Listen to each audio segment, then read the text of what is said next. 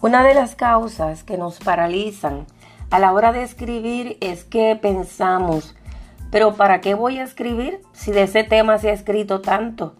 Sin embargo, Dios tiene sus razones para querer repetirle a una persona, a una nación, a un gobernante, a cualquiera, un mensaje.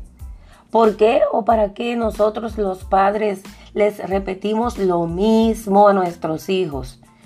Tal vez ellos se cansen de escucharnos, pero nosotros sabemos que es necesaria esa insistencia.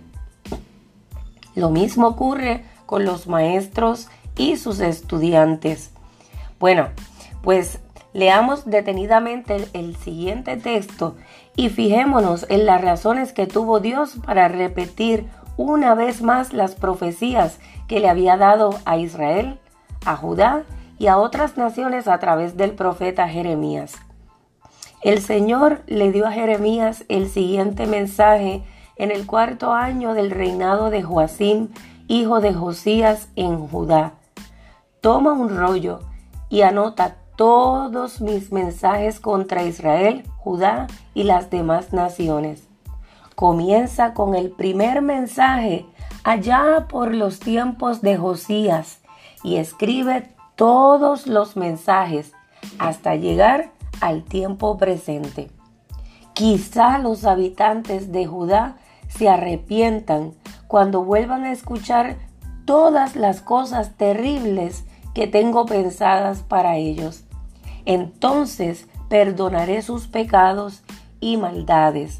Jeremías capítulo 36 versículos del 1 al 3.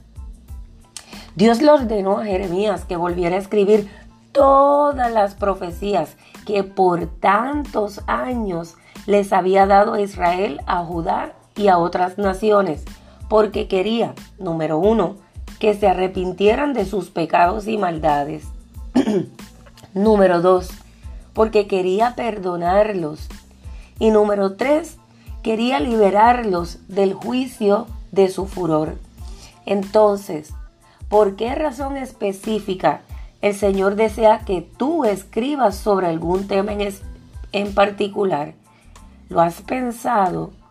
¿Cuál será ese objetivo o finalidad tan importante? ¿A quién está destinado ese mensaje? ¿Cómo podrías hacer que lo leyeran? ¿Qué efecto inmediato es el que esperas? ¿Cuán trascendental puede llegar a ser dicho mensaje? Luego de haber reflexionado en todas esas preguntas, ¿qué harás? ¿Lo escribirás?